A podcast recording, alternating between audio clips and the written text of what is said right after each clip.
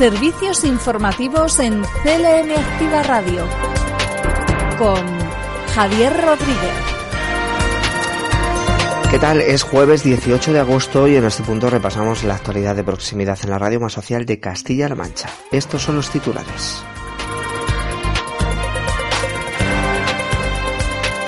Castilla-La Mancha recibirá algo más de 7 millones de euros para recuperar las infraestructuras municipales dañadas por las lluvias de septiembre de 2021.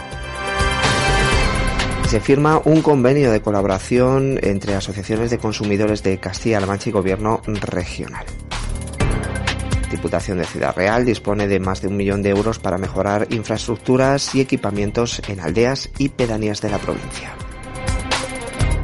deportes, el tiempo, nuestro archivo sonoro, todo esto y mucho más en nuestro informativo que comienza ahora mismo.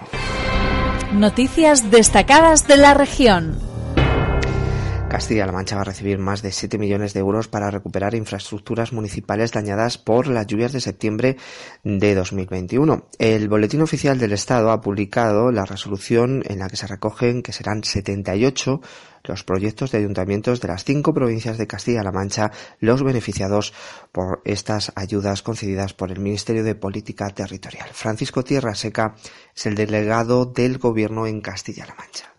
Con estos 78 proyectos subvencionados por un valor de casi 7 millones y medio de euros, el Gobierno de España financia de nuevo la reposición de las infraestructuras municipales y provinciales afectadas por un temporal, en este caso con motivo de las inundaciones de septiembre de 2021 y que afectaron de forma muy desigual a las cinco provincias de Castilla-La Mancha.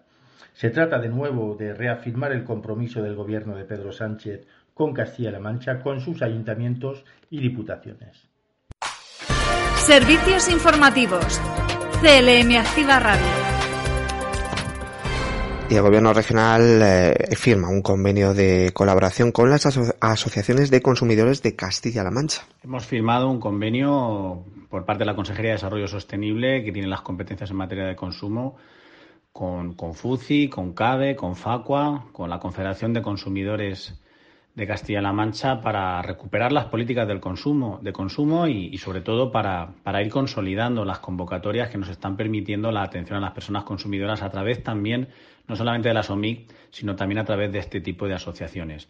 Y en concreto hemos firmado convenios para, para recuperar el teléfono gratuito del consumidor, que, que se cerró en la época de gobierno del Partido Popular y también para avanzar en, en, la ley contra la despoblación a través de un servicio telepresencial de atención a personas consumidoras en el medio en el medio rural. Y por supuesto pues con estas asociaciones pues trabajar en la elaboración de estudios sobre todo en una época donde la inflación está teniendo un impacto importante y necesitamos conocer para poder dirigir nuestras políticas. Así que estamos contentos satisfechos de realizar este tipo de convenios con las asociaciones de consumidores y usuarios de Castilla-La Mancha.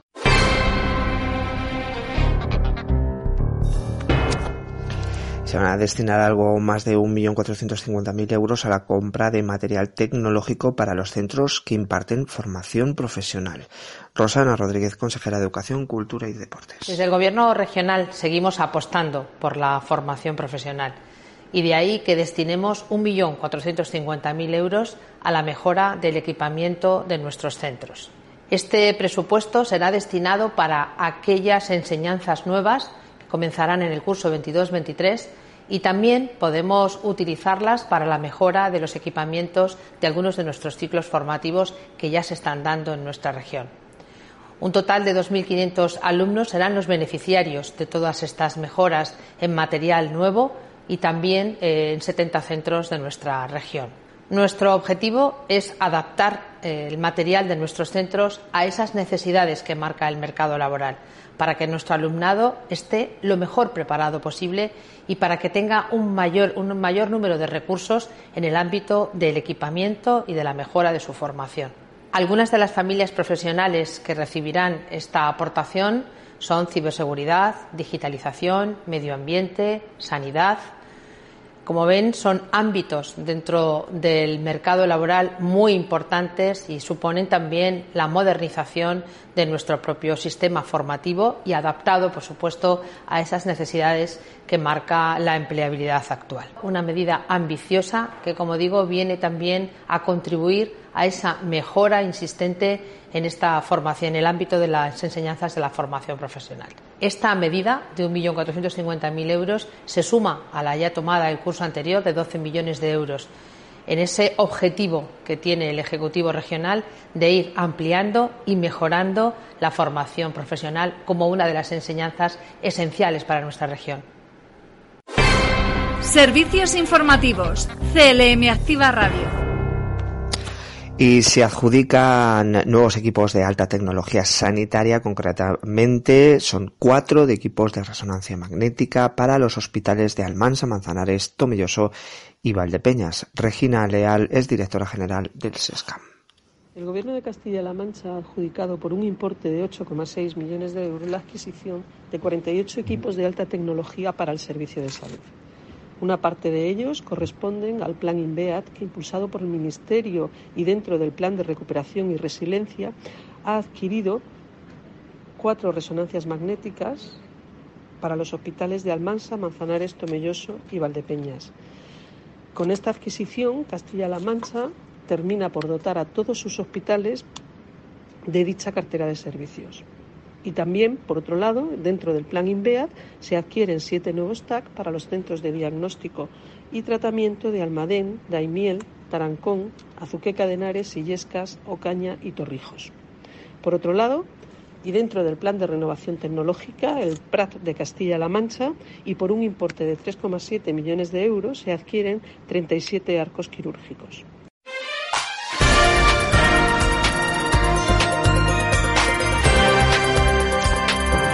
Se van a llevar a cabo en nuestra región más de 700 actuaciones de mejora de eficiencia energética en centros educativos de la región. Blanca Fernández es consejera de Igualdad, y portavoz del Gobierno regional. En este momento estamos acometiendo 663 actuaciones en todos los, en todo, en toda la región, en toda Castilla-La Mancha. 663 obras RAM con un importe total de 16 millones y medio de euros a lo largo de este verano y la mayoría de ellas, por no decir todas, estarán terminadas antes de que se inicie el nuevo curso escolar. Esa es la intención. Y también estamos acometiendo 26 obras nuevas en este momento. Eh, bueno, estamos acometiendo las licitaciones, mejor dicho. Estamos licitando 26 obras nuevas en este momento, cuatro en la provincia de Albacete, ocho en Ciudad Real, dos en Cuenca, cinco en Guadalajara y siete en Toledo. Hemos invertido a lo largo de los últimos meses 38 millones y medio de euros en centros educativos, que se dice pronto, en más de 700 actuaciones para mejorar la eficiencia energética, mejorar las envolventes, instalar placas fotovoltaicas. 38 millones y medio de euros que, por una parte, han sido 6 millones que le hemos inyectado directamente a 217 centros para que instalen sus placas fotovoltaicas y unos 32 millones y medio de euros que ejecutamos directamente por parte del Gobierno regional para distintas actuaciones, pero todas ellas tienen que ver con la eficiencia energética. Y esto es muy importante en el contexto actual, porque, como les digo, el reto que tenemos lo tenemos ya, en este momento. O lo acometemos ya o no dejaremos futuro para nuestros hijos e hijas. Servicios informativos en CLM Activa Radio. Repasamos ahora otras noticias, lo hacemos en formato breve. El Gobierno de Castilla-La Mancha aplaude la inclusión de la industria agroalimentaria en sectores eh, beneficiarios del programa de incentivos regionales. El incremento de esta cobertura supone que las grandes empresas pueden optar a un 30% del total de inversión en incentivos regionales, ayudas a medianas empresas que pueden alcanzar una intensidad del 40% del total de la inversión, mientras que para las pymes pueden llegar incluso al 50% y se invierten 5 millones de euros en más de 300 actuaciones de reforma y modernización de centros de atención a personas con discapacidad. Desde la Dirección General de Discapacidad han explicado que se han llevado a cabo inversiones en 30 centros residenciales, 94 viviendas, con diferentes niveles de apoyo, 58 centros ocupacionales, 49 centros de, días, de, de día, 40 centros o servicios de atención temprana y 33 servicios de capacitación o atención directa. La finalidad de estas líneas, señalan desde esta dirección, es ayudar al desarrollo de proyectos e inversiones que contribuyan a la reforma y modernización de los centros y recursos destinados a la atención de estos colectivos.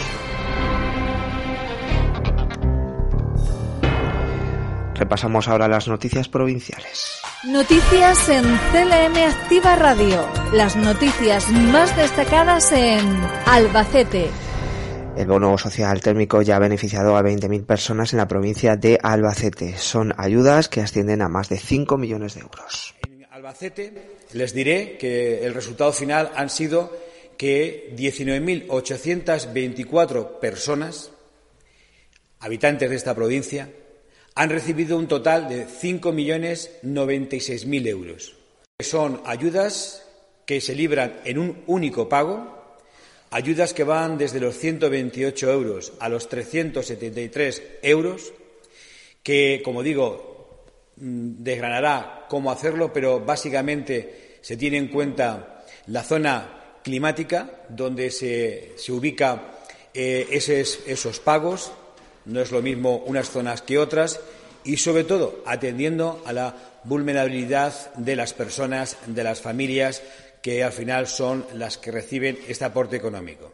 Y hay una nueva edición de Dipu Alba Responde, impulsado por el Gobierno de Diputación de Albacete, para llegar a 14 localidades. Son varias las subvenciones que van a recibir. En este caso van a superar los 292.000 de media y se van a destinar a 17 proyectos de 14 localidades de la provincia de Albacete.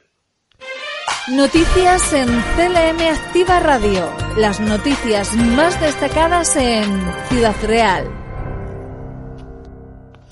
Y la Diputación de Ciudad Real dispone de más de un millón de euros para mejorar en infraestructuras y equipamientos en aldeas y pedanías de la provincia. El Boletín Oficial de la Provincia ha publicado una nueva convocatoria de ayudas a aldeas y pedanías de la provincia, que se suma así a los casi 423.000 euros que ya se aprobaron hace unos meses en el plan de obras. José Manuel Caballero es presidente de Diputación de Ciudad Real. Se trata del plan dirigido a las aldeas y pedanías de la provincia de Ciudad Real más ambicioso de la historia. Estamos hablando de que ahora vamos a poner a su disposición más de 640.000 euros que hace unos meses les pusimos también a disposición más de 400.000 euros, en definitiva casi 1.100.000 euros dedicados a mejorar las aldeas, las pedanías, a que realmente puedan tener instalaciones, calles y equipamientos en mejores condiciones para que puedan vivir mejor. Al fin y al cabo de eso es de lo que se trata, de que todos los vecinos y vecinas de la provincia de Ciudad Real tengan iguales oportunidades, iguales derechos, iguales servicios e iguales instalaciones para tener una vida en dignidad. Este es el compromiso de la Diputación y en las dos últimas semanas se han iniciado los replanteos iniciales de las obras de cambio de luminarias en el alumbrado público exterior de Miguel Turra, todas ellas encaminadas a la mejora de la eficiencia energética y ahorro de costes en el control y gestión del alumbrado. Este es uno de los proyectos que se va a llevar a cabo y que va a permitir el cambio de 3.800 luminarias, la renovación de cuadros de mando y la modernización de la infraestructura del sistema de alumbrado público municipal de Miguel Turra. Noticias en CLM Activa Radio. Las noticias más destacadas en Cuenca. Y hay mejora en las instalaciones del Centro Integrado de FP número 1 de Cuenca, que además amplía su oferta formativa. Blanca Fernández es consejera de Igualdad y portavoz regional. Hemos invertido a lo largo de los últimos meses 38 millones y medio de euros en centros educativos, que se dice pronto, en más de 700 actuaciones para mejorar la eficiencia energética, mejorar las envolventes, instalar placas fotovoltaicas. 38 millones y medio de euros que, por una parte, han sido 6 millones que le hemos inyectado directamente a 217 centros para que instalen sus placas fotovoltaicas y unos 32 millones y medio de euros que ejecutamos directamente por parte del Gobierno regional para distintas actuaciones, pero todas ellas tienen que ver con la eficiencia energética. Y esto es muy importante en el contexto actual porque como les digo, el reto que tenemos lo tenemos ya, en este momento. O lo acometemos ya o no dejaremos futuro para nuestros hijos e hijas. Hemos autorizado desde la Consejería de Educación y Cultura el encargo a la empresa pública Traxa para la ejecución de las obras de reforma, adecuación y accesibilidad del nuevo centro de integrado de formación profesional número uno de Cuenca. Recordarán ustedes que ya aprobamos esta inversión hace unos meses, sacamos la licitación y se quedó desierta, de manera que esta situación nos ha obligado a hacer un encargo a la empresa pública Traxa por el mismo importe, 1,7 millones de euros, exactamente 1.688.000 euros. A raíz de la entrada, de la puesta en marcha a partir del próximo curso escolar de los centros integrados de formación profesional de Guadalajara y de Toledo, cumpliremos el objetivo de contar con al menos uno de estos centros por todas las provincias de Castilla-La Mancha. Era un compromiso que asumió el presidente Paje en primera persona y que a partir de ese próximo escolar será una realidad. Además, en este momento, este pasado curso escolar ya estuvieron en funcionamiento, además del de Cuenca, el que les estoy contando, el CIP de Aguas Nuevas de Albacete y también el Virgen de Gracia de Puerto Llano. En este momento, el curso pasado ya eran tres en el siguiente curso escolar tendremos cinco centros de formación integrada, de formación profesional, para responder a estas nuevas necesidades de cualificación que a veces son emergentes y a veces casi diría yo que son urgentes, de manera que estos centros, este sistema nos permite adaptarnos a la demanda real que tiene el mercado laboral de cualificación profesional. Y se convocan varias ayudas al alquiler de viviendas dirigidas a mujeres víctimas de violencia de género. El Gobierno regional ha publicado la convocatoria para el año 2022 de las ayudas al arrendamiento de viviendas dirigidas a mujeres víctimas de violencia de género en Castilla-La Mancha. Estas ayudas, que pueden llegar al 100% del pago del alquiler, son clave para que estas mujeres puedan comenzar una nueva vida y puedan mantener su autonomía una vez que han pasado por los recursos de acogida o que han tenido que abandonar eh, su domicilio habitual, su hogar, sin pasar por estos recursos. Más noticias eh, de la provincia de Cuenca. En este caso se ha publicado ya la resolución definitiva de la convocatoria de subvenciones para la realización de actividades y actuaciones de difusión en museos y colecciones museográficas pertenecientes a los municipios y entidades locales que tienen una inversión de 50.000 euros. Eh, en total se van a ir a parar a 18 espacios, entre ellos el eh, Museo Que va a mejorar en este caso a través de un proyecto y también eh, se va a llevar a cabo otra mejora en el Museo de Oficios Perdidos en Mota del Cuervo a través del proyecto Creciendo Juntos que se va a llevar a cabo en esta localidad conquense. Noticias en CLM Activa Radio. Las noticias más destacadas en Guadalajara. La familia Montesoro ha donado en Guadalajara un importante legado documental donado recientemente al Archivo Histórico Provincial que aporta sobre todo información trascendental sobre el señorío de Molina. Agradecemos desde el Gobierno regional a Francisco de Salazar y Montesoro su generosidad por la donación del Archivo Montesoro al Archivo Histórico Provincial. Este tipo de donaciones tienen una gran importancia, ya que nos permite conocer y difundir la historia de nuestra tierra a través de datos fidedignos, como son los que aportan este tipo de documentos y que se preservan en nuestro Archivo Histórico Provincial, una cápsula del tiempo que nos permite salvaguardar el relato real de la evolución de nuestra provincia y nace Wada Session, un nuevo festival de música urbana dirigido al público más joven y con acceso gratuito. Se va a celebrar el 14 de septiembre a las 9 en las pistas de Fuente de la Niña en Guadalajara. Un festival que completa el calendario musical de las ferias y fiestas de Guadalajara con los conciertos de Rosalén, Camela y Beret que han cosechado una rotunda aceptación agotando 15.000 entradas online en solo 24 horas. Noticias en CLM Activa Radio. Las noticias más destacadas en Toledo. Seguimos hablando de festivales, en este caso nos vamos hasta la localidad toledana de Cebolla. Se vaya a llevar a cabo la Onion Music Fest, un nuevo festival de música que se va a desarrollar los próximos días 20 y 21 en Cebolla. Este Onion Music Fest va a ser un festival diferente, un festival ligado al medio rural que mantiene la estela de ubicar en nuestros pueblos grandes eventos y de celebrar en ellos grandes eventos culturales y en un contexto como el que vivimos de reto demográfico y donde la lucha contra la despoblación es un eje prioritario del Gobierno de Castilla-La Mancha, pues yo creo que, que, debemos apostar por nuestro medio rural como espacio de cultura, como hacemos, como digo, desde el Gobierno regional. Es una iniciativa que impulsa el medio rural, potenciando los recursos de nuestro territorio combinado con la cultura más atractiva y de calidad para atraer a vecinos, a vecinas, a público joven y de, y de todo tipo a la localidad de Cebolla. Y los nuevos planes de empleo en Talavera de la Reina van a arrancar el próximo mes de septiembre, según han informado desde el propio consistorio, que también ha adelantado el arranque de un nuevo plan de zonas rurales deprimidas en octubre.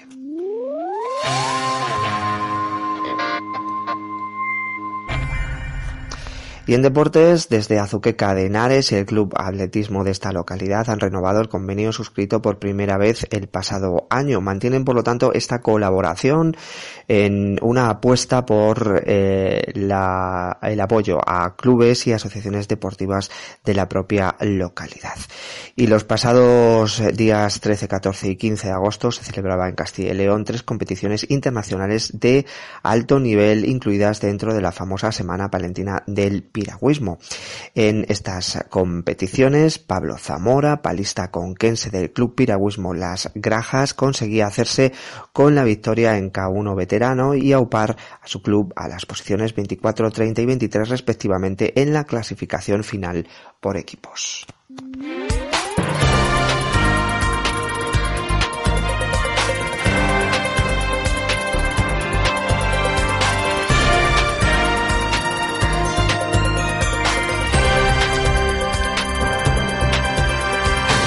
En cuanto al tiempo, tenemos 30 grados en Albacete y Toledo, 29 en Ciudad Real, 28 en Guadalajara y 27 en Cuenca. El cielo estará de cara mañana nuboso o en este caso poco nuboso despejado, salvo con algunas nubes bajas en el extremo sureste de madrugada. Las temperaturas mínimas sin cambios o con cambios ligeros. Las máximas en ascenso, más acusado en el noreste. Viento flojo del noreste tendiendo a ser variable a partir del mediodía. Es una información facilitada por la Agencia Estatal de Meteorología. Y hablamos ahora de otro festival. Llegamos en este agosto a disfrutar, gracias a la programación de la Feria de Ciudad Real, del Sonora Real, que además se va a clausurar, va a hacer que clausure la programación de ferias de Ciudad Real. En este caso es el la segunda edición que se realiza de este festival. Así contaban los detalles sus organizadores un poco cómo ha sido la metodología que hemos tenido para la selección de grupos. Este año lo hemos hecho como novedad vía concurso. Hemos elegido un jurado con periodistas de renombre nacional, eh, de Radio 3 y gente de Radio Castilla-La Mancha. Y la verdad es que la aceptación ha sido muy buena, lo comentábamos antes, que parece que Ciudad Real no, no se mueve nada o que no hay nada y hay bastantes grupos locales que hacen música. De hecho, Soy Crash acaban de venir del Festival de Aranda del Duero, del Sonorama. Y Ratas es muy variado también, es lo que vemos, es una peculiaridad también de los que participan, tanto desde grupos metal a grupos de mestizaje o incluso música electrónica. Y es lo que nos hemos encontrado, que no es simplemente pop rock. Entonces intentamos que sea algo más ecléctico, que que sea un abanico más amplio y que por eso en la descripción del cartel intentamos poner un poco el estilo que hacen para que también sirva un poco de eslabón y que la gente de a pie conozca lo que se hace. Y poco más, hablaros pues que la apertura de puertas es a las nueve y media, es mediante invitación, es el cierre de, de la feria, eh, pues también sirve un poco de, de poner en, alza la, la, música que se hace en la ciudad, en la provincia, también porque hay un grupo de Tomelloso y, poco más. Dar las gracias a los patrocinadores, en este caso que ha sido Calatrava, también Ciudad Auto, Única Sofás y no sé si me dejo alguno. Y al Ayuntamiento, por supuesto. Y no sé si hay alguna pregunta o algo. ¿De los grupos cuáles son de aquí, de la capital y de, la provincia? Pues prácticamente todos eh, son de la capital. Caravels son de aquí, Rey de Amarillo, Modes Astar son componentes de aquí y algunos son de Tomelloso, Sagar son de aquí, Ratas son de aquí y Panceta, que es Juanaco, también viene aquí. o sea, prácticamente intentamos eh, normalmente siempre la promoción, cuando hacemos redes y todo, trabajamos pues siempre, más que nada por la viabilidad, son grupos de aquí, pero se han presentado grupos de Puerto Llano, de, bueno, de Andalucía también, de Sevilla y de, Guadalajara, en fin. Pero intentamos dar cabida a, la gente de aquí, hacer un poco patria. Hablabais de que eh, hay mucha variedad, hay muchos grupos en, en Ciudad. No sé, bajo tu punto de vista, cómo, eh, cómo es la percepción de la gente de la música que se hace aquí, si realmente hay una conexión entre público y si la gente en definitiva llega a la música de, los grupos locales? Eh, también lo hablábamos antes de que siempre mm, la gente como que no conoce un poco. Es cierto que los músicos son muy suyos y al final siempre no se venden bien los, los conciertos o no se hace una promo especialmente buena y luego te llevas la sorpresa, a lo mejor nosotros cuando trabajamos el Presión Local o el FEMIC, de que llevabas eh, ocho ediciones y había gente que no lo conocía todavía el certamen, ¿no? Pero también es cierto de que luego hay cierta gente con inquietud y luego también hay que, por parte del, promotor, de, llegar a esa gente. Lo hablábamos antes con tiempo, si tú promocionas bien el, evento, eh, la gente al final llega. O sea, de hecho Ciudad Real se caracteriza por tener esa actividad, o sea, tener un tejido cultural muy amplio, y en tanto en teatro como en cualquier otra disciplina, para, en comparativa con otras ciudades mayores. De hecho, artistas que han venido aquí no lo han comentado, dice que luego se quedan sorprendidos. La gente responde también, lo que pasa es que hay que llegar. ¿Cómo se llega? Pues no todo es redes, simplemente también a veces hay que llevarle del, del pescuezo, como yo digo. Incluso mi madre cuando hicimos Viva Suecia, pues luego se queda sorprendida, ¿no? Ah, pues mira qué bien. Sabes que al final la gente también luego eh, hay, que, hay que invitarles un poco, llevarles un poco de, de cuello. Decías que este evento era muy positivo, pero a lo largo del año hay suficientes eh, espacios igual para hacer conciertos. Sí, bueno, tanto municipales como privados, me refiero. De hecho, esto es simplemente la punta del iceberg. O sea, hay bastante actividad y recalco aquí las salas, en este caso José con su sala nana, eh, la sala Zahora, el Teatro de la Sensación que son los que están ahí dando, picando para y, al final es la programación que, es activa durante todo el año.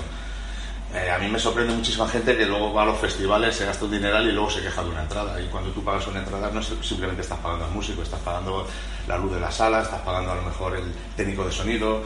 En fin, que hay muchos gastos y que la gente también se conciencie de que al final eh, la cultura vale. Y en cualquier otro país, tú te vas a, te pongo por ejemplo Londres, hay una actividad cultural enorme la gente forma parte del día a día de la vida de, las personas. En, este caso, Ciudad Real tiene muchísimo tejido cultural, hay muchísima gente haciendo cosas y en, verdad la gente poco a poco yo creo que eso se va recalcando. El Sonora Real que va a clausurar la programación de la Feria de Ciudad Real y lo va a hacer con esta segunda edición. Y ahora nos quedamos con nuestro archivo sonoro CLM Activa Radio. Recuperamos algunos de los grandes momentos vividos esta temporada en la radio. Este es el archivo sonoro de CLM Activa Radio. Repasamos lo mejor de esta temporada.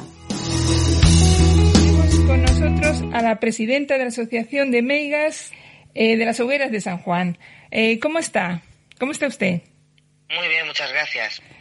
Esta fiesta pagana eh, ancestral, ¿desde cuándo se, desde cuándo viene? Hombre, no sé a qué se refiere, si cómo se está celebrando en La Coruña, tal y como se celebra o se celebró hasta hace unos años, o, si lo quiere antropológicamente, claro, es que eso depende. Porque tal y como está estructurada ahora en, en nuestra ciudad, pues bueno, desde el año 1970, que, que nació gracias a un grupo de, chicos, y, bueno, pues hasta hoy, que se fueron incorporando poco a poco pues la, la Meiga Mayor, que son los personajes principales de, de, esta fiesta, al igual que lo son en Valencia las Falleras o en Alicante las Bellezas del Fuego. ¿Por qué, ¿Por qué digamos que es mágica la noche de San Juan? Pues porque siempre lo fue, es decir, primero es que es la, el el día, que es mucho más largo que la noche, con lo cual, bueno, pues siempre da, hay más luz, eh, hay una serie de, de costumbres o, tradiciones que se hacen la noche de San Juan, pues es una noche mágica, pues entre ellos eh, el coger las hierbas la noche de San Juan, dejarlas bueno, la tarde, noche San Juan, dejarlas al aire en un cubo de agua, al día siguiente lavarse con ellas.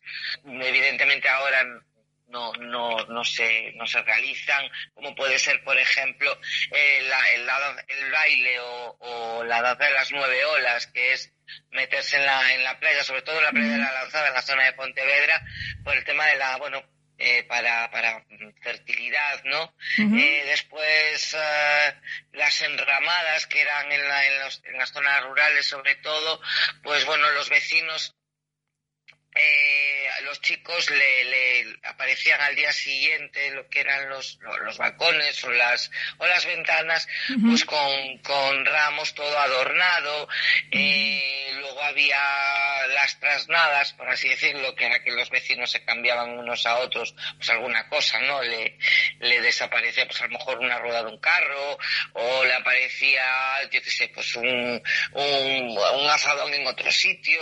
Uh -huh. eh, bueno, pues eh, luego el, el, dormir, si la, la, las, las mozas casaderas, ¿no? Uh -huh. Querían saber al día siguiente cómo era el, o cómo sería el oficio de su, de su amado, pues uh -huh. eh, dejaban un huevo de noche, eh, debajo de la, de la cama, al día siguiente lo rompían, lo abrían y según la forma que tuviera la yema, pues bueno, si era un barco sería un marino, uh -huh. si era, eh, pues no sé, una, no sé, un, un carpintero, dependiendo de cómo uh -huh. fuese la, la, la, figura que aparece ahí reflejada, ¿no? Luego, bueno, pues pedirle al santo, por supuesto, sus favores, que eso, eso también entra dentro de las tradiciones.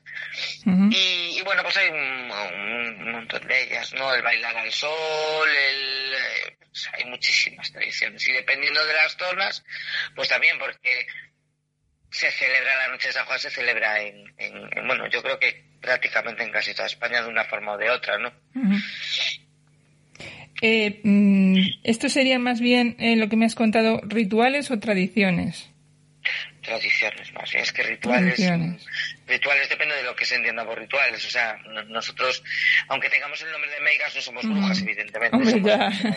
claro, por eso lo digo. Entonces, claro, son, son tradiciones que han Ajá. venido de viejo, claro. Sí.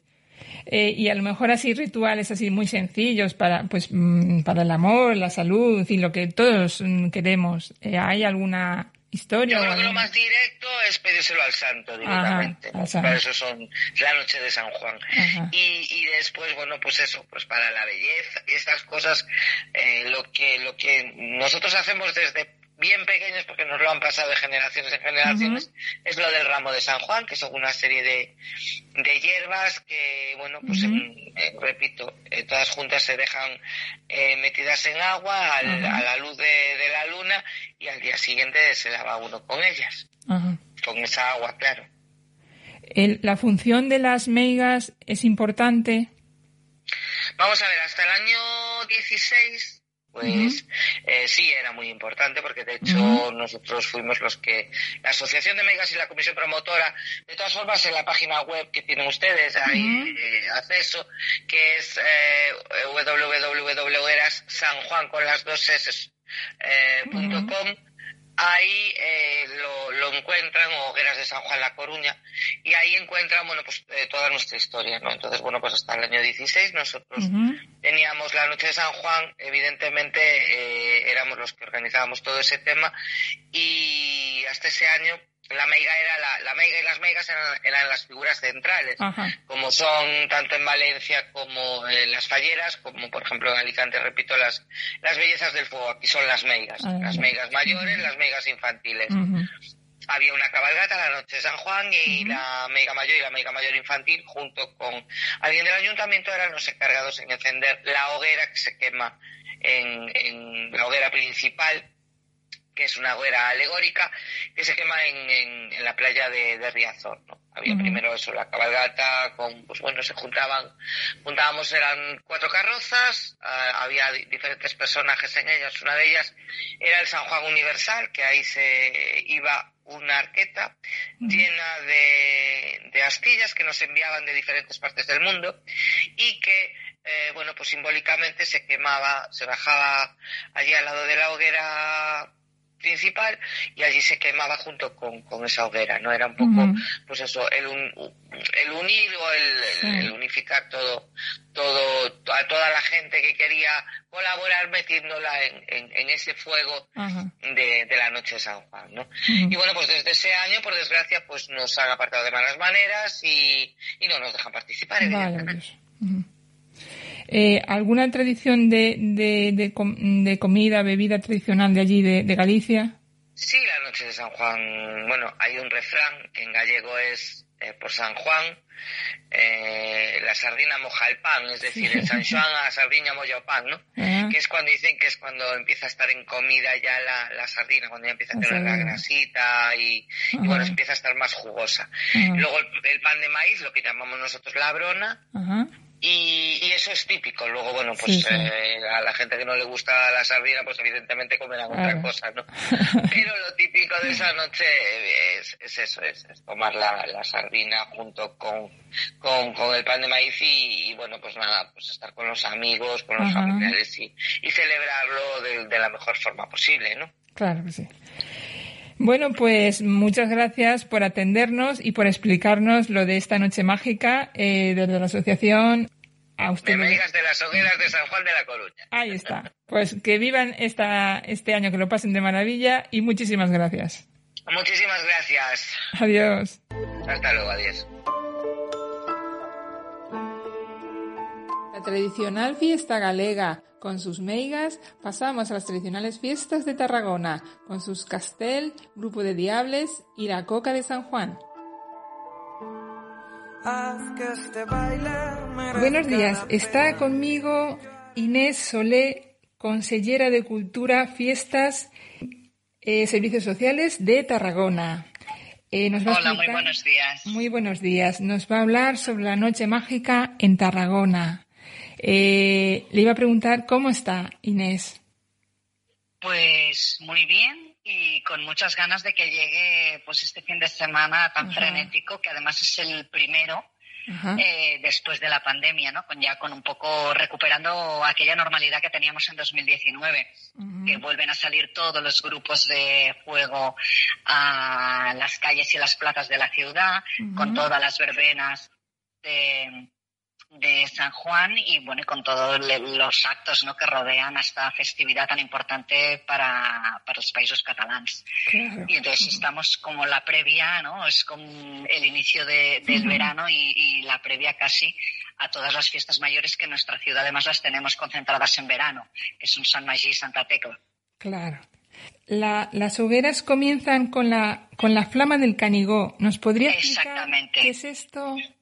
Sí, llega la, la, la flama del, del, Canigó, es una simbología de, de, los de los países catalanes uh -huh. eh, y, y, bueno y simboliza que es la, la, la, la flama ¿no? que recorría eh, la ciudad con lo cual se enciende ¿no? el, el, el fuego que da eh, el pistoletazo de salida a toda la a uh -huh. todos los actos que siguen de fuego no con esta simbología de, del fuego. Simultáneamente, además, se, se, se, hacen las cuatro collas castelleras de la ciudad, hacen unos pilares de, para recibir ¿no? a, la, a, la, a la flama con todos los grupos de, de fuego y la, uh -huh. la, música que acompaña a los, a los grupos de fuego. Por lo que me está contando, hay muchas hogueras esa noche. Pues sí, hay, hay evidentemente siempre controladas y con todas uh -huh. las precauciones que, que, que, que, son necesarias, pero uh -huh. sí hay varias hogueras en la, en la ciudad acompañadas de, de las verbenas, de. Eh, uh -huh. pertinentes para, bueno, pues para, para quemar, ¿no? Todos los, bueno, cada, cada uno sigue su ritual, pero un poco la idea de la purificación del fuego y quemar uh -huh. todo aquello que ya no, que ya no queremos. Que no queremos que es viejo o que es antiguo. Esa, exacto, exacto. Una figura muy importante en Tarragona son los, los Casteller. ¿Nos ah, podría, exacto, ¿nos sí. podría explicárnoslo un poquito? Sí, bueno, es una, es una tradición eh, histórica que son los castells. En, Tarragona, concretamente, eh, contamos con cuatro collas en, en, la ciudad y justamente además para San Juan es la primera diada castellera que reúne las cuatro collas de la ciudad el mismo día de San Juan, el 24 a la tarde, en la plaza de, la Font, que es la plaza del ayuntamiento, con lo cual es, es, una manera como de, de, acabar ¿no? esta, esta, esta fiesta de San Juan, pues también con, el, con un elemento muy característico de Cataluña, como son eh, los, los castells. Los castells. Eh, ¿Sabría decirme cuántas personas forman un casteller? Cuántas personas forman, es una cosa es las personas que forman las collas castelleras, que, que, normalmente van pues de 200 y pico, 300 a los días grandes, que son de, fiesta mayor o el concurso de castells, que pueden llegar a ser 600, 800, 1000 por colla, y las personas que integran propiamente el, castillo, pues evidentemente son todo el colectivo que forma la piña y lo que es el tronco, lo que es la estructura, depende del tipo de, de, castillo, es decir, si es de siete, de ocho, de nueve, eh, pues va más gente o menos gente en el, en el castel, pero, pero, pero para tener una estructura, pues mínimo eh, 100, 120 personas las necesitas seguro. claro. Me imagino eh, que hay muchas asociaciones que están gustosas para, para, para, participar con el ayuntamiento, como los chiques del Serrallo, ¿verdad? Y muchas Exactamente. Sí, exacto. Eh, eh, los programas de los ciclos festivos de la ciudad y, entre estos el de San Juan se hacen en colaboración con todas las entidades, ¿no? A través de, actividades varias en colaboración siempre con, con el ayuntamiento. Sí que es verdad que, por ejemplo, ahora la de San Juan pues tiene una especial relevancia la participación de todos los grupos de, fuego, ¿no? Pues con todos los correfox, con todas las fogueras, también organizan alguna verbena. Y entonces tienen eh, especial significación. Eh, otro símbolo, digamos, también importante serían los, los diables. Exacto, que son los, son los grupos de fuego, los diablos, ah, los, grupos, de diablas, los grupos de foc. Sí. porque hacen el correfoc eh, tradicional de, de, San Juan, que es el, el 23 por la noche. Pues, es, pues eso, la, la lanceza, la, la, llegada del fuego, la quema de, los, de los muñecos. Y la eh, cercavila, cercavila es como por las calles, o sea, de fuego, que es lo que se llama el correfoc, que van todos los grupos de fuego Por, por, varias calles de la ciudad. ¿Y, ¿Y, su función más o menos es llevar los fuegos o, vigilarlos o, cuál es su función? No, no, los llevan, los, llevan, los llevan ellos. Hay, dentro del grupo pues eh, las personas hacen varias figuras, ¿no? Y los hay que llevan el, fuego encendido, los hay que se encargan de llevar la pirotecnia, eh, también tienen, cada grupo de fuego tiene su banda de música. Entonces es todo, todo el conjunto, ¿no? De fuego, música y baile. Oh, Porque mientras, mientras bajan con el fuego por las calles van, van haciendo como una danza. Ajá pues sería mm, es muy muy bonito por lo que nos está contando es muy bonito de seguramente de ver Exacto, bueno, de hecho, yo eh, aquí es todo el mundo bienvenido y sois todos invitados, o sea que si queréis venir, ningún problema. Nos encantaría ir, seguro. Eh, ¿Qué más nos queda por contar de, la, de esa noche mágica de San Juan? Bueno, pues eh, nos queda las, lo que son las verbenas populares, que normalmente las organizan entidades, asociaciones de vecinos, en coordinación con el, con el ayuntamiento y que también es un punto de encuentro de la ciudadanía para recuperar ¿no? las plazas y la calle pues con estas orquestas eh, o DJs para, para acabar la noche más corta del año, pues eso, ¿no? Con, con música y baile. ¿Algún plato típico de, de, esos días o alguna bebida? La coca, la, coca de San Juan. La coca de San Juan. Ajá. La coca de San Juan es típica. Sí que es verdad que, que, nosotros en Tarragona tenemos una bebida muy especial que es la mamadeta, que se hace con chartres, que es la bebida típica, el licor típico de, de Tarragona, y entonces estos días ya se empieza a, repartir ¿no? La, la, bebida esta tan característica de nuestra ciudad. ¿Y Pero de, San Juan propiamente es la coca de San Juan y, la, y, la, y, y, varios derivados, ¿no? Pues también la coca de cerezas que ha sido ahora Corpus y también. El licor que antes me ha comentado, ¿en qué consiste? El licor que le he comentado es de chartres, amarillo y verde, porque hay dos, dos, dos tipos con granizado de limón mezclado. Sí, sí, entonces es pues muy fresquito y que entra muy bien, pero tiene una graduación considerable. Claro. Mm, bueno, consellera, eh, para usted, ¿qué es la Noche de San Juan, aparte de, de, su, de su trabajo, eh, qué nos puede, como sentimientos de esa noche? para mí es el inicio del verano y, és una proclama molt sentida no, del, dels països catalans, no? La, aquesta, uh -huh. aquesta, aquesta quema de, de, de todo con una simbología muy particular para, para nosotros y yo, aparte de consellera, evidentemente soy castellera, con lo cual una parte muy importante para mí es la Diada Castellera, que decimos ah, que, en Tarragona empieza el calendario castellé. A partir de, ese día, pues cada fin de semana hay diadas hasta el mes de noviembre. Y entonces es como un poco el inicio, el inicio de todo el, de todo el ciclo castellé. Claro. Pues eh, Inés Solé, consellera de Cultura, Fiestas y eh, Servicios Sociales de Tarragona. Muchísimas gracias por habernos contado todo sobre, seguramente algo se nos habrá quedado en mente sobre esta noche tan mágica, tan tradicional de Tarragona. Le damos las gracias. Eh, por su tiempo, porque sé que en estos días está algo ocupada. Encantada, eh, encantada. Y, y si quiere usted decir alguna cosita más. Pues eso, extender la mano ¿no? a todo aquel que quiera visitarnos estos días, eh, pues será muy bienvenido a la ciudad de Tarragona. Y aparte a lo largo del verano como tenemos nuestras fiestas mayores, pues tanto en agosto como en septiembre todo el mundo es bienvenido a, festejar con nosotros pues San Magí y Santa Tecla y este fin de semana pues San Juan. Pues que pase una noche eh, mágica de verdad, le deseamos desde aquí. Muchísimas gracias. Muchísimas gracias. Este es el archivo sonoro de CLM Activa Radio. Repasamos lo mejor de esta temporada.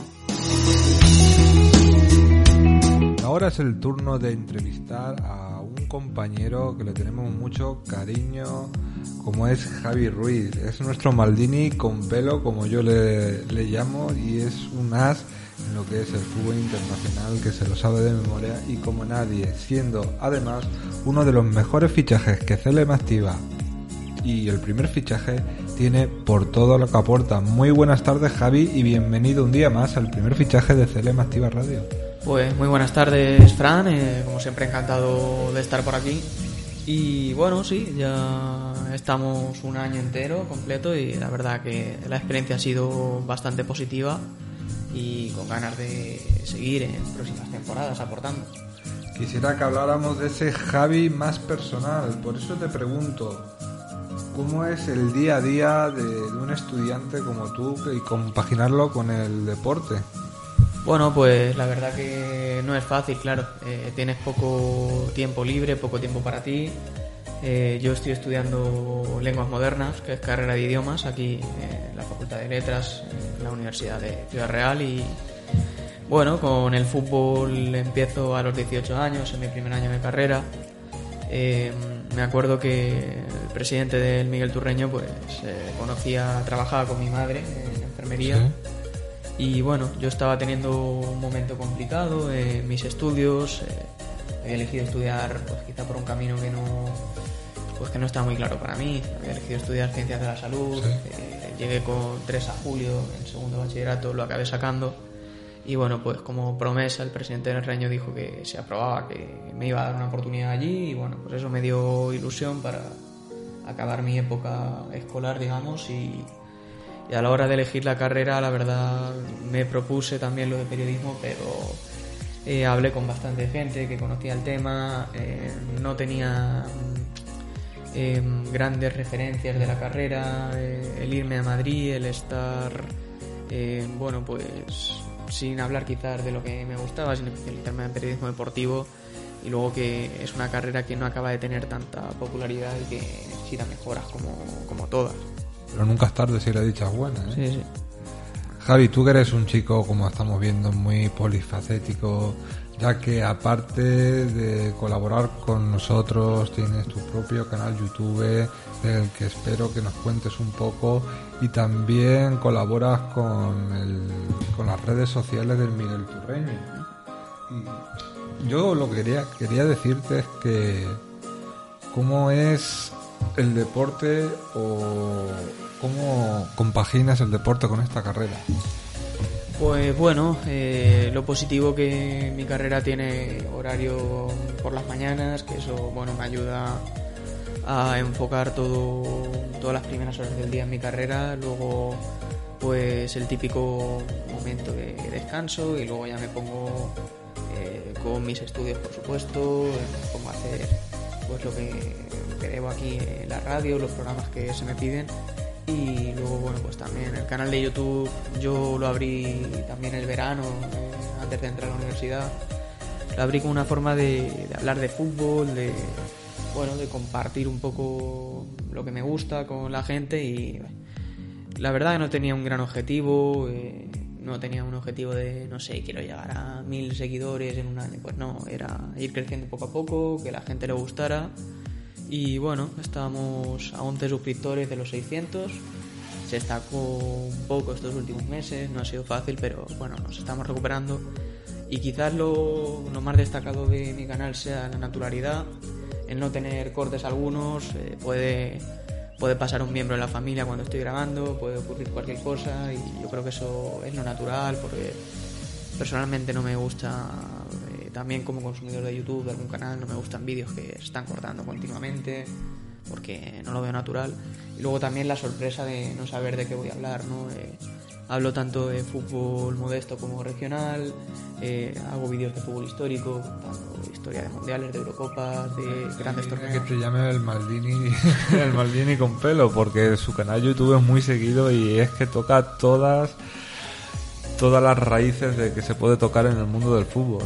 Sí, eh, bueno, es, es, un buen apodo, la verdad que no me disgusta. Todavía me queda bastante para... Más pelo que a mí te queda. y que a Maldini también lo, lo, que me falta es, bueno, pues ojalá tener todo ese archivo de partidos y todo lo que lleva el visto, pero bueno, es cuestión, es cuestión de tiempo y de seguir. Y, y bueno, en el canal también me un amigo a colaborar algún vídeo, eh, tenemos nuevas ideas es continuamente sacar contenido alternativo, ¿no? irte a un tipo de fútbol y quizás hacerlo demasiado aburrido. A veces hay que apostar por otras cosas. Y, aparte de que eres un amante del fútbol, ¿cómo eres? ¿Qué nota le pondrías a los equipos manchegos esta temporada pasada, que ya acaba de terminar hace poco y que no ha sido del todo buena para casi la mayoría, menos para el Albacete? Bueno, la verdad que mm, a la hora de poner notas eh, siempre me he considerado bastante duro y pues no es una temporada para, para ser condescendiente con nuestros equipos. Se salva el Albacete, por supuesto, por su ascenso a segunda división. Una temporada por lo menos de un 8, de un 8 y medio. Eh, quizás ha dejado bastante dudas fuera de casa, pero ascender de esa manera en Riazor, fuera de casa, con eh, pocas opciones, con todo en contra de, valorar. Pero luego es que han bajado casi todos nuestros equipos. Han bajado el Talavera, segunda red, eh, marcha malo, Calvito y Toledo han dejado la segunda red para descender. Y bueno, también nota positiva el Sopollamos que fue una muy mala primera vuelta pero luego se recuperó. Así que una pena ¿no? que vayamos a tener solo a tres equipos en segunda red, ninguno en primera red y, y que bueno que el fútbol castellano manchego como le pasa por ejemplo al Canario que han bajado los cinco no está en su mejor momento. ¿Y qué opinas que haya equipos que tengan aficiones ultras aquí en la región? Bueno, eh, más que aficiones ultras, yo creo que son grupos de animación un poco intensos. Eh, yo llegué a formar parte, estuve una temporada, temporada y media con los supporters blues, ya se llamaban de Calvo Sotelo, pero yo creo que o sea, han tenido algún problema con la directiva, pero me parece que, han pasado de más allá de algún cántico controvertido, eh, pidiendo alguna división o poco más, pero un estadio también la bengala, sí. A ver, eso, eso fue un error, un momento pues, de confusión, pero más allá nunca... Sí, pero la del Calvo Sotelo suele ser ma- más light que otras, pero Sí, sí. este, si tú miras la del Talavera, puedes mirar la del Albacete o la de Guadalajara, también puede ser que veas que son más más potentes, más, o sea, que son capaces de hacer más daño porque no solo animan, como dices tú, que hay grupos de animación, sino que además van a una ciudad. Yo me acuerdo del Talavera, más del antiguo que, que del nuevo, de ciudad que iban, ciudad que arrasaban. Sí, sí, Talavera siempre ha sido complicado. De hecho, el último acto más complicado en el mundo ultra, cuando muere Jimmy, el Sí. seguidor de Reazor Blues, había incluso gente de Talavera, eh, los propios que estuvieron involucrados en, tristemente ese asesinato. Pero bueno, creo que estamos evolucionando, o sea, que no Sí, se ven ya cosas como lo de Aitor Zabaleta, que no se ven tantas peleas y que hay clubes como Madrid, Celta, Barcelona, Villarreal que apostaron en su momento por echar a los ultras de sus estadios y han tenido más tranquilidad. verdad. Y una noticia de última hora, Javi, es que el Calvo Sotelo Puerto Llano y el Atlético Puerto Llano han convocado asambleas en diferentes días para ver si ambos clubes afilian y sus socios deben decidir. ¿Tú opinas como yo que ya va siendo hora que el fútbol en Puerto Llano sea solo uno después de tantos años? Sí, la verdad estoy de acuerdo. eh, se llevan 10 años absurdos de odio, de rivalidad en una ciudad como Puerto Llano que no deja de ser pequeña, que no deja de ser inferior a 50.000 personas y no tiene sentido tener dos canteras. eh, creo que el jugador de Puerto Llano siempre ha sido muy válido y si se unen las canteras se hace un buen juvenil nacional para aspirar hasta arriba y a buscar en unos años un ascenso a División de Honor creo que será positivo porque al fin y al cabo eh, ya no hay tanta rivalidad y tanto odio como al principio, pero vamos, lo sabrás bien eh, por experiencia personal. Ha habido temporadas en las que no se podían ni ver Atlético Porteño y Calvo Sotelo. Sí, pasaba eso ya, y ahora no, ahora ya se, se pueden ver, se pueden juntar, se ha caminado mucho para eso y yo creo que esta vez sí se puede ser la hora de que el fútbol en Puerto Llano se junte por lo menos lo que es a nivel de cantera, porque lo necesitan, porque dos canteras en Puerto Llano no caen bien o no se sustentan bien y ya sabemos que el plano económico es lo más importante y, y muchas veces tiran de eso, pero tener una cantera potente, estilo, porque Puerto Llano era la envidia, tenía un estilo como eso, el Villarreal, por ejemplo. Y eso se perdió porque ahora mismo tienes Atlético Puerto Llano que en cantera puede arrasar, va a torneos con equipos como el Real Madrid, el Barcelona, etcétera, y luego ves al Calvo Sotelo que va con equipos muy menores o equipos de las provinciales y, y por qué no todos juntos y por qué no todos para adelante y tener esa cantera que soñamos todos. Sí, hay que recordar que de Puerto Llano han salido jugadores como Santi Cañizares, que ha sido uno de los mejores porteros de la historia del fútbol español y que hasta los 15 años estuvo ahí en Puerto Llano y por qué no en un futuro sacar un gran jugador. Exacto, exacto. Pero volvamos al Javi más personal. ¿Qué te gusta hacer como hobby aparte de lo que es el deporte, Javi? Bueno, pues el deporte ocupa una parte importante de mi vida, eh, no solo comentarlo, también intento, bueno, pues lo típico para eh, estar sano y para disfrutar del deporte, intento, yo que sé, salir a correr, jugar al pádel, eh, hacer algún que otro tipo de deporte y luego más allá, pues sí me gusta disfrutar de una serie o de una película tranquilamente en casa, eh, pasar una tarde con amigos, intento hacer actividades diferentes porque, claro, hay que diversificar los hobbies. ¿Da tiempo para todo? Esa es la pregunta. No, no siempre, no siempre da tiempo. O sea, eh, siempre te gustaría tener más tiempo. A lo mejor hay amigos de mi época de Mm. bachillerato que llevo bastante tiempo sin ver o que podemos quedar, pues encerrarte dos o tres veces al año, pero complicado. Uno en una ciudad, otro en otra, pues Es difícil. Si te dieran a elegir entre ir a la final de un mundial o darle una vuelta al mundo con todos los gastos pagados, ¿qué elegirías, Javi? Es una pregunta complicada, la verdad. O sea, no he viajado mucho, es algo que tengo pensado en un futuro. Pero claro, la final de un mundial es muy tentador. Todo dependería, pues mi sueño sería cubrir la final del mundial, claro, periodista. Pero, hombre, dar una vuelta al mundo y conocer ciudad, equipo de fútbol en cada lugar que vaya también sería muy interesante. La verdad es que sí. Y ya casi para finalizar, Javi, dime cómo te imaginas de aquí a cinco años vista. Pues es complicado. Eh, de aquí a cinco años vista, bueno, pues a ver, espero que con mi carrera acabada, al fin y al cabo me queda un año y, hombre, supongo que la terminaré, eso espero. Y luego, pues me gustaría hacer un en periodismo deportivo y si tengo suerte, que no es fácil, pues trabajar en ello y eh, llegar a algún programa importante y, bueno, pues ganarme la vida con esto. Si no, pues siempre tendré la carrera de idiomas y lo podré adaptar a, a muchas labores, pero bueno, ojalá trabajar algún día de periodista deportivo y seguir involucrado de una manera u otra en el fútbol. Ahora, bueno, voy a tener la suerte en unos meses de formar parte de un cuerpo técnico en un juvenil nacional de, Muy bueno. del Miguel Turreño y quién sabe si descubro al Javi entrenador en un futuro, Puede si ser, descubro puede ser. De aquí a la selección española. Se pudo Luis Enrique, ahora Sí, no vas sí, a sí. poder tú.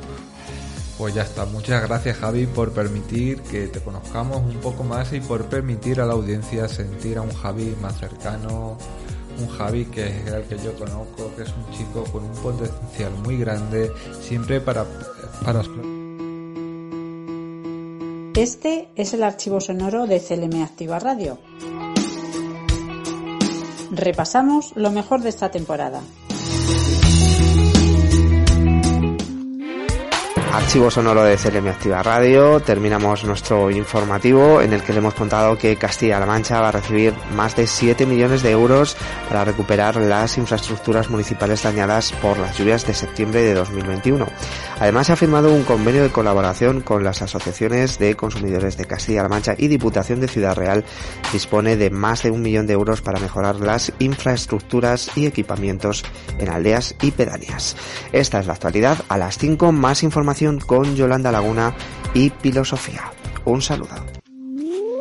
Servicios informativos en CLM Activa Radio con Javier Rodríguez.